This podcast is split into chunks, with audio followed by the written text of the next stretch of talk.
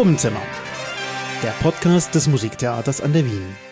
Heute mit Kai Wessler. Das heutige Probenzimmer handelt von unserer Neuproduktion in der Kammeroper Der Goldene Drache von Peter Edwisch. Und darüber habe ich mich unterhalten mit dem Regisseur Jan Essinger und seinem Team sowie dem Dirigenten der Produktion Walter Kobera.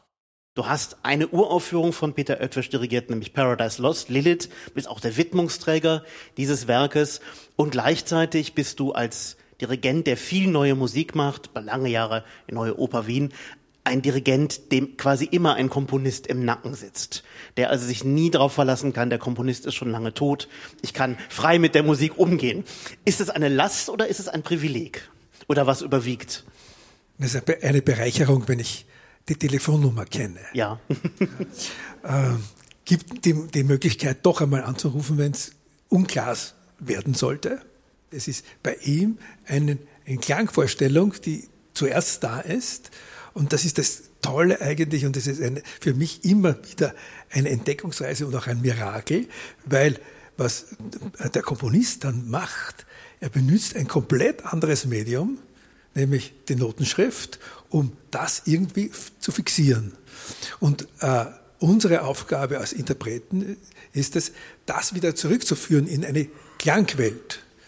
Das heißt, äh, ein Komponist, äh, egal ob das jetzt der Monteverdi gewesen ist, den wir benannt haben, ob das Mozart ist, oder Verdi oder Peter Oetwisch, äh, schreibt in ein Medium, das wir auch erst wieder dekodieren müssen. Ist es eine, meistens sind es auch Gestiken, die da geschrieben werden. Und das gilt es eigentlich wieder äh, zurückzuführen und das äh, uns hineinzuversetzen, was könnte der Komponist wirklich gemeint haben damit, sich damit zu beschäftigen. Und da ist es einmal prinzipiell vollkommen egal, ist der, ob der, der Komponist jetzt tot ist oder noch äh, lebt. Wir haben eine, mit einer Partitur zu tun, die Musiktheater ist der Untertitel des Stückes, ist ein Stück, was sehr an der Sprache komponiert ist, wo Sprache eine sehr große Rolle spielt. Ähm, wie würdest du beschreiben, was ist der, was ist der musikalische Gestus, was ist die Funktion der Musik in dem Stück? Ja, sie äh, bebildert nicht, mhm. sondern äh, sie, äh, sie ergibt einen, äh, einen Subtext zu dem, äh, zu diesem gesprochenen Text eigentlich.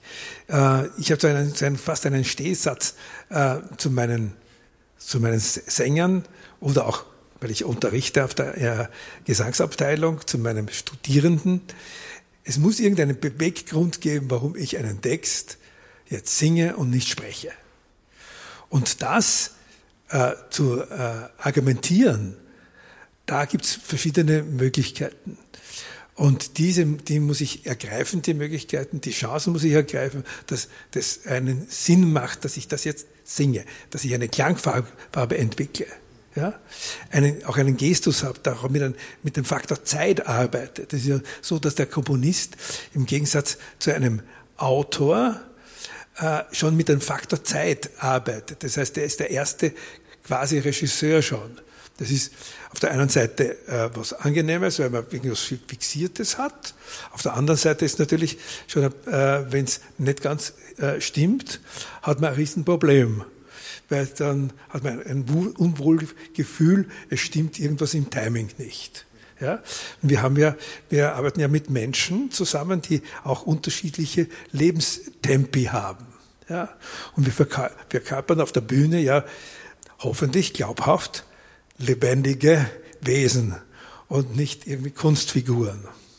Und weil wir auch da in, diesen, in diesem Fall ganz äh, toll, und das ist ja auch die, das ganze Övre von Peter Oetwisch zieht sich das durch, dass das narrative Element da ganz äh, entscheidend ist, ist das die Aufgabe, das, äh, das ähm, zu probieren und so lange zu probieren, bis es klappt. Mhm. Ich greife das Stichwort der Bebilderung einmal auf und öffne damit auch zum ganzen Regie-Team. Ähm, wir haben gerade gehört, du kannst das Mikrofon behalten, wir haben gerade gehört, ähm, wie da eine Szene erzählt wird. Die Sängerin ist Erzählerin, sie geht gleichzeitig in Figuren rein, ein anderer nimmt die Worte auf, ist plötzlich in den Figuren. Äh, Jan, wie viel Bebilderung braucht diese Oper oder was kann man tun als Regisseur, wenn man nicht bebildert? Ja, wie wir in meinem Team gesagt haben, es ist eigentlich ein Sprechen über. Also da sagt jemand, da kommt die Kellnerin und sagt, darf ich Ihnen etwas zu trinken bringen? Und dann kommt die Kellnerin und sagt, darf ich Ihnen etwas zu trinken bringen. So, das heißt, wir als Zuschauerinnen, als Zuschauer, Hörer sind sehr konkret in diesen Szenen drin und das haben wir uns als Team als Ausgangspunkt genommen, zu sagen, ähm, uns interessiert da eigentlich besonders ähm, diese, diese Szenen nicht noch illustrativ zu bebildern, also jetzt noch zu sagen, da verkleidet sich in dem Moment wirklich jemand als Kellnerin und tritt auf, sondern das ist quasi auch ein Prozess, den wir Ihnen, dem Publikum zutrauen, das herzustellen. Und da nehmen wir Theater sehr, sehr ursprünglich, ähm, sehr, sehr von der Basis, nämlich in dem Moment, wo ich sage, ich bin ein Flugzeug und fliege hier über die Bühne, dann ist es so. Und dann sehen Sie auch das Flugzeug, wenn ich das gut mache, weil Theater immer über Behauptung funktioniert. Also ich entnehme deinen Worten schon, das Stück spielt nicht in einer Küche. Das Stück spielt nicht in einer Küche und ich bin mir trotzdem sicher, dass man in einigen Szenen vor sich Asiaten sieht, die kochen. Also es gibt äh, die insgesamt 16 Musiker sind, ja. die zum Teil mehrere Instrumente spielen. Also die Flöte spielt auch Altflöte und Piccolo, der Oboenspieler English Horn, verschiedene Klarinetten. Aber es gibt zwei große Anlagen, kann man sagen, von Schlagzeug, die ganz, ganz verschiedene Instrumente spielen. Äh, kannst du ein bisschen sagen, was für Klänge uns da erwarten, was Funktion es vor allem hat, dass es zwei Schlagzeuggruppen sind? Ja, es ist von, von Peter etwas schon so äh, konzipiert, dass das zwei Perkussionisten sein müssen. Und die haben wir, äh, weil es auch ähm, so gesetzt sind, haben wir die auf die beiden Balkone links und rechts einmal positioniert. Äh, diese, diese Variante habe ich schon einmal bei einer neuen Oper Wien Produktion ausprobiert und das, das ist mir recht, recht gut gefahren. Äh, es sind äh, teilweise ähm, sind Instrumente, die wir alle kennen, Vibraphon, Xylophon, äh, äh, sehr viele Klanginstrumente, Geräuschinstrumente, aber auch so typische, äh, sage ich mal, fernöstlich angehauchte Klang, äh, Watergongs, äh, chinesische äh, Gongs, die, die ganz gezielt da, da eingesetzt werden und eine, eine Farbigkeit äh, uns bieten und eine Möglichkeit und auch unsere Klangfantasien für, für, für Sie als Publikum da einmal anzuregen? Meine, eine meiner Lieblingsstellen in dem Stück ist, wenn auf die wenn auf den Zahn geklopft wird des Chinesen, es wird nämlich ja. gesucht werden, welcher Zahn ist denn faul, und das da klopft einer der Leute in der Küche mit einer Rohrzange gegen einen Zahn. Und das, Was, ist der musikalisch? Das, das ist eine, eine Glasflasche, die das sind zwei verschiedene Glasflaschen, die da äh, traktiert werden, insgesamt so fünf Glasflaschen, äh, die, die, und da hoffentlich die geht in die Fantasie nicht durch und sie bekommen nachher Zahnschmerzen und, und eilen dann davon. Also halten sie bis zum Schluss der Oper mit, zumindest durch. Äh, es zahlt sich wirklich aus, das, die ganze Oper zu, zu, zu erleben.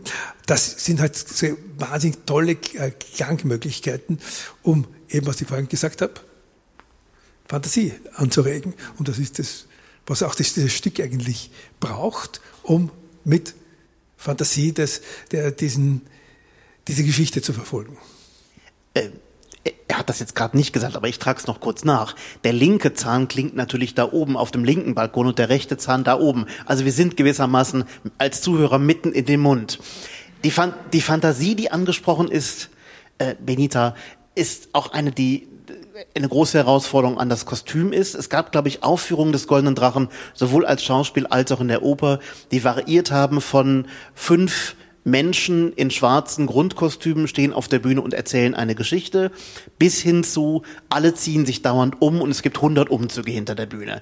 Ähm, auf welchem Grad davon habt ihr euch eingependelt und was war eure Entscheidung zu sagen, so viel Verkleidung muss sein und so viel Fantasie funktioniert? Sozusagen um den Stein ins Rollen zu bringen, haben wir ein, wir, ähm, die, äh, eine, eine, die, die Grundsetzung jetzt nicht in die Küche gelegt, sondern das nehme ich jetzt einfach mal genau äh, für uns als Team dafür weg, sondern wir ähm, sind, äh, wir treten ganz nah eigentlich an, an die Zuschauer heran, indem wir ähm, den ähm, äh, genau die die die Sänger am Anfang in, äh, in als als Dienstleister als ähm, Putzpersonal auftreten lassen, die schon von vornherein ähm, das ähm, genau den Zuschauer begleiten schon allein beim Einlass. Also so als als Trick, um, weil wir davon ausgehen, dass die, die putzen die Kammeroper, ne? Die putzen die Kammeroper, also sie gehören dazu und wir werden hoffentlich äh, wird der Zuschauer das vielleicht nicht direkt merken,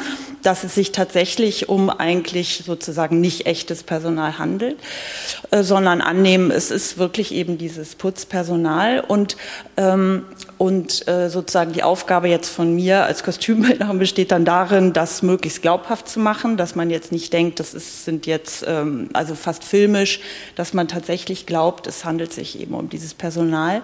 Und dann wird sich dann im Lauf des, ähm, des Stückes eben mit, mit den Ansagen, die ja immer zwischendurch getroffen werden, mit dem Erzählen, ich bin jetzt der und der, wird man dann durch die, durch die Änderung der, genau musikalisch, durch die Änderung der, der Körperhaltung und äh, der, der Szene, der Figuren zueinander, wird der Zuschauer wie eigentlich ein, ein Kind, das sagt, ach, ich höre jetzt auf, das und das zu spielen, ich bin jetzt der, ähm, glaube ich, also problemlos mit den Figuren mitgehen können. Wobei, ähm, wir uns dann halt auch entschieden ähm, haben oder im, also auch sehr spielerisch umgegangen sind von Szene äh, zu Szene, wie wir ähm, auch helfen, Körperlichkeiten natürlich zu verändern und zu, zu spielen, genauso wie ein Kind sagt, ich habe jetzt irgendwie zwei Stühle und eine Bettdecke und ein Kissen und was mache ich damit? Ich kann damit sowohl Prinzessin sein als auch Ritter, als auch irgendwas anderes und genau so werden wir halt auch mit dem, was wir haben, nämlich mit der Kammeroper als solche, kann vielleicht auch gleich Sonja noch was dazu sagen, und mit diesen quasi der mh, Grundbasis dieser äh, ähm, Menschen, äh, der Darsteller in den ähm, in der ähm, Kleidung des Reinigungspersonals werden wir da ähm, auch noch Veränderungen haben, die sehr, finde ich, sehr theatralisch und sehr ähm, ja auch also kindlich sind, aber halt auch sehr nah an dieses äh, Ursprungstheater mit wenig Mitteln ähm, einfach Welten erschaffen und nicht bebildern ähm, da dran sind. Was ich eben das Spannende finde, und das möchte ich gerne nochmal aufgreifen, was dadurch hier passiert, quasi diese fünf Grund- ähm, Figuren, die dann ganz viele Rollen spielen. Und ich finde auch das Bemerkenswerte an diesem Stück ist, es, es hat am Anfang noch eine sehr, sehr klare Struktur. Man ist immer eine Szene in der Küche, dann eine Szene woanders in dem Haus, wieder in der Küche, woanders. Und im Laufe des Stückes, besonders dann, sobald der Zahn gezogen ist, habe ich das Gefühl, dann ähm, weicht sich das Ganze so ein bisschen auf. Grenzen werden fließender, man hat auch das Gefühl, die Musik verändert sich. Ähm, der kleine jetzt die Kleine ohne den Zahn sozusagen geht, geht eine neue Reise. Und was ich dann das Spannende finde, ist, dass quasi alle Rollen, die diese Figuren eigentlich spielen, dass dieses Erlebte so mitgenommen wird. Das heißt, all das, was sie in den unterschiedlichen Figuren erleben, das addiert sich zu dieser Biografie, sage ich mal, der Grundfigur. Und das ist ein ganz großes Thema für uns. Und da verschwimmen vielleicht teilweise Ebenen, geben dem Ganzen aber auch dadurch wieder einen sehr besonderen Reiz also ich muss nochmal nachfragen. Das heißt, es bedeutet, wir haben auf der einen Seite fünf Menschen in dem Raum, die wir als, als Putztruppe behaupten, die hier in der Kammeroper sind, in einem Ort, der die Kammeroper ist. Also nicht, so, nicht ohne Grund haben wir hier Stuhlreihen auch auf der Bühne. Und äh, die spielen Figuren, aber sie bleiben auch immer ein bisschen die Figur, die sie von Anfang an sind. Genau, immer wieder scheint diese Putzgrundfigur durch, schon allein dadurch, dass selbst wenn sie was anderes spielen, man aber da doch noch einen Putzkittel hat oder doch noch äh, Putzutensilien, das Ganze immer mitschwingt. Und was wir uns dadurch erhoffen und was sich in einigen Szenen auch sehr schön herstellt, ist, dass da plötzlich so eine Gleichzeitigkeit von Ebenen passiert, die vielleicht nicht unbedingt passiert, äh, wenn man sich komplett mit äh, Hütchen und Rollkoffer und Schal als Stewardess verkleidet, sondern so sieht man noch ein bisschen eher die beiden Herren sozusagen, die wir aus der Putztruppe Truppe kennen und trotzdem glaube ich sofort, wenn die hier äh, ihre Stewardessen-Szene spielen, dass sich da zwei Stewardessen nach einem 18-stündigen Flug unterhalten. Der alte Mann geht zu der Grille, es gehen auch noch einige andere Männer zu der Grille und es passieren schreckliche Dinge und die vermeintlich harmlose Tierparabel von der Grille und der Ameise wird plötzlich zu einer Erzählung über Zwangsprostitution, über Menschenhandel, über sexuelle Gewalt. Ähm, vielleicht Frage an Jan und auch an Walter diese, dieses Spielprinzip des Stückes ist nicht nur theatral und lustig, es ist auch eine Möglichkeit, unerhörte Dinge oder undarstellbare Dinge auf der Bühne darzustellen. Was kann man einem Zuschauer zumuten und was muss man seiner Fantasie überlassen?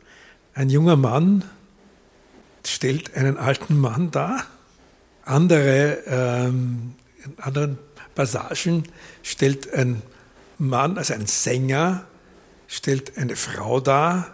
Also das sind äh, einerseits Herausforderungen, wie man das einigermaßen glaubhaft ihnen zeigen kann, hörbar machen kann. Das geht mit Klangfarbe. Allerdings, es braucht wirklich diese Portion Fantasie, die wir versuchen, äh, bei ihnen freizusetzen. Und das schafft nur die Musik, meiner Meinung nach. Und das geht nur mit einer ganz großartigen Musik von Peter Edwards, dass wir diese Fantasie bei Ihnen ansprechen können, die ich schon vorher nochmal gesagt habe.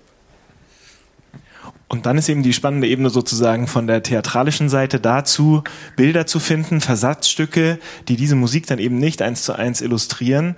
Und gleichzeitig muss ich aber auch sagen, weil du gerade so die politische Ebene angesprochen hast, also uns ist es wichtig, dass etwas zwischen den Figuren auf der Bühne passiert. Ja, also ich bin auch immer jemand, mich interessiert der singende Mensch, diese fünf singenden Menschen, die da auf der Bühne sind. Und ich muss jetzt nicht, weil das Stück über illegale Immigration, über äh, Globalisierung und so weiter geht, äh, tagesaktuelle Videoprojektionen oder so auf der Bühne haben, das gehe ich davon aus, das kennen Sie dann schon aus dem ORF und das machen wir dann nicht hier, aber durch das, was zwischen den Figuren entsteht, regen wir vielleicht wieder den Transfer bei Ihnen an, sich über diese tagesaktuellen äh, Themen, sich damit auseinanderzusetzen und die quasi angetriggert zu bekommen. Und ich glaube, das funktioniert ähm, bei diesem Stück sehr, sehr gut. Das letzte Thema, was ich gerne mit euch allen besprechen möchte, du hast vorhin schon angesprochen, die elfte Szene ist ein Wendepunkt. Da wird der Zahn gezogen, danach gibt es einige surreale Szenen, also zum Beispiel so ein merkwürdiges Telefongespräch mit der Familie in China. Die Familie sitzt plötzlich in der Zahnlücke, eine sehr schöne Szene ist das. Ähm, wofür steht der Zahn? Was für eine Funktion hat der Zahn? Ich glaube, er hat musikalisch auch eine Funktion. Der hat, glaube ich, immer das, das, den Ton Cis hat mir ein anderer Dirigent einmal verraten. Aber was bedeutet der Zahn? Warum geht es so viel um den Zahn in dem Stück? Ein ganz großes Thema mit diesem Zahn ist einfach die, die Individualität. Ähm, man bestellt sich was bei Amazon, man kriegt es gebracht, man weiß nicht, wer es bringt, wer es hergestellt hat, unter welchen Bedingungen. Ich gehe irgendwo, kriege Essen geliefert, ich weiß nicht, wie es entstanden ist. Und so funktioniert es auch in dieser Thai-China-Vietnam-Küche. Da wird was hergestellt, ich nehme was mit in meiner Box, hoffe, dass die gebratenen Nudeln möglichst lecker und günstig sind, denke aber vielleicht nicht darüber nach, welche Individuen dahinter stecken. Und ein Zahn ist schon etwas sehr Individuelles und alles, was im Mund passiert, passiert, ist etwas sehr Persönliches und Individuelles. Und tatsächlich erleben wir dann im Verlauf des Stückes, wie eine Figur, von der man das vielleicht vorher gar nicht erwartet, fast auf eine Art eine persönliche Verbindung zu diesem Zahn hat. Inga, die eine Stewardess. Und durch diesen Zahn, der dann am Ende des Stückes im ähm, Fluss versenkt wird, ja, vielleicht kann ich so viel sagen, ähm, der wird auch bei uns versenkt werden und damit am Ende des Stückes nochmal einen kleinen Twist aufmachen für Sie. Die Premiere von Der Goldene Drache findet am 14. Februar in der Kammeroper statt. Das war unser Probenzimmer und die nächste Ausgabe des Probenzimmers wird dann wieder mein Kollege Christian Schröder moderieren. Dann geht es um das Oratorium Belshazzar von Georg Friedrich Händel.